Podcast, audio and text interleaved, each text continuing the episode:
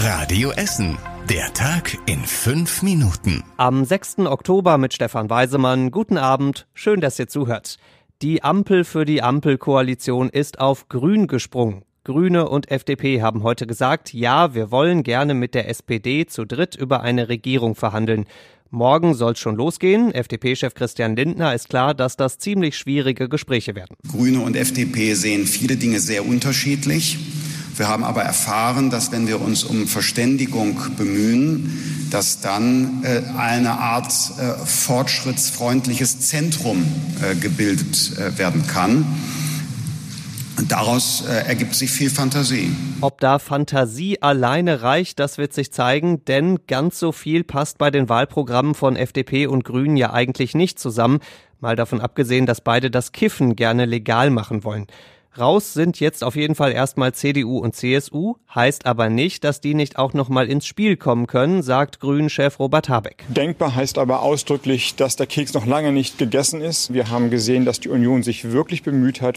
Dennoch gibt es eine größere Differenz in einem Jamaika-Bündnis unsererseits und deswegen der Vorschlag, in Dreiergesprächen weiter zu sondieren. CDU-Chef Laschet hat dann heute auch direkt gesagt, dass er weiter für Gespräche über eine Jamaika-Koalition bereit ist. Aber schon kurz darauf ist ihm mal wieder CSU-Chef Markus Söder richtig dazwischen gegrätscht. Für den ist dieser angesprochene Keks nämlich offenbar schon bis auf den letzten Krümel gegessen. Das heute war eine klare Vorfestlegung von Grünen und FDP und de facto eine Absage an Jamaika. Hört sich ja doch irgendwie endgültig an. Und was sagt der mögliche neue Bundeskanzler Olaf Scholz zu alledem? Er glaubt, dass SPD, Grüne und FDP zusammen für Fortschritt und Modernisierung stehen und schließt dann trocken ab. Morgen geht's dann los.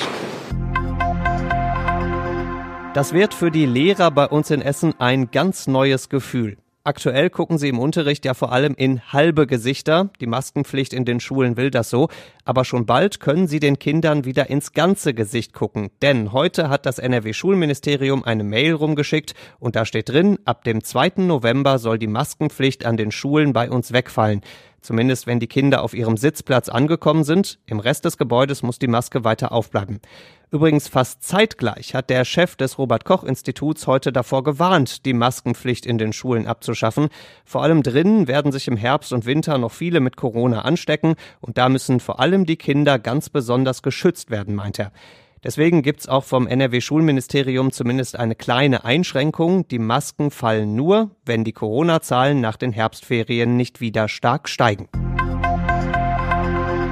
Es war ein verdammt dickes Ding. So sagt es NRW-Innenminister Reul und meint damit die große Geldschleuser-Razzia heute. Eine Bande soll jahrelang Geld mit Straftaten verdient haben, zum Beispiel mit Drogenhandel. Das Geld hat sie dann über Umwege nach Syrien oder in die Türkei geschleust. Hawala Banking heißt das Ganze. Insgesamt soll die Bande in den letzten Jahren 140 Millionen Euro geschleust haben. In ganz NRW wurden heute Morgen Wohnungen, Büros und Firmen durchsucht. Bei uns in Essen gab es fünf Einsätze, unter anderem in der Tiefenbruchstraße in Altenessen. Da haben Polizisten um kurz vor vier heute Morgen die Tür eines Wohnhauses weggesprengt. Außerdem wurde auch ein Goldladen bei uns durchsucht. Bei den ganzen Durchsuchungen wurden unter anderem Luxusautos, teure Uhren, viel Geld und Gold einkassiert. Elf mögliche Mitglieder der Bande wurden festgenommen. Und wie sind die Polizisten auf diese internationale Bande aufmerksam geworden? Durch einen ollen Turnbeutel. Vor anderthalb Jahren hatte ein Auto auf der A61 einen Unfall. Die beiden Männer da drin haben sich irgendwie komisch verhalten. Deswegen hat die Polizei das Auto durchsucht und einen Turnbeutel gefunden mit 300.000 Euro drin.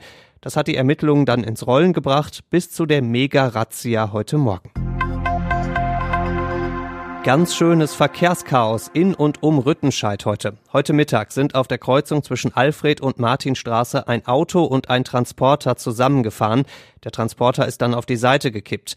Gott sei Dank ist den Fahrern nichts Schlimmes passiert, dafür aber der Ampel auf der Kreuzung. Ein Ampelmast wurde nämlich umgerissen und die Reparatur hat mehrere Stunden gedauert.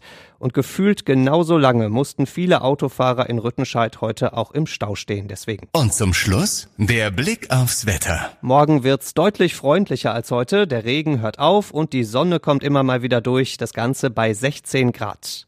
Die nächsten Nachrichten bei uns aus Essen gibt's bei Radio Essen wieder morgen früh ab sechs. Bis dahin wünschen wir euch einen schönen Abend. Das war der Tag in fünf Minuten. Diesen und alle weiteren Radio Essen Podcasts findet ihr auf radioessen.de und überall da, wo es Podcasts gibt.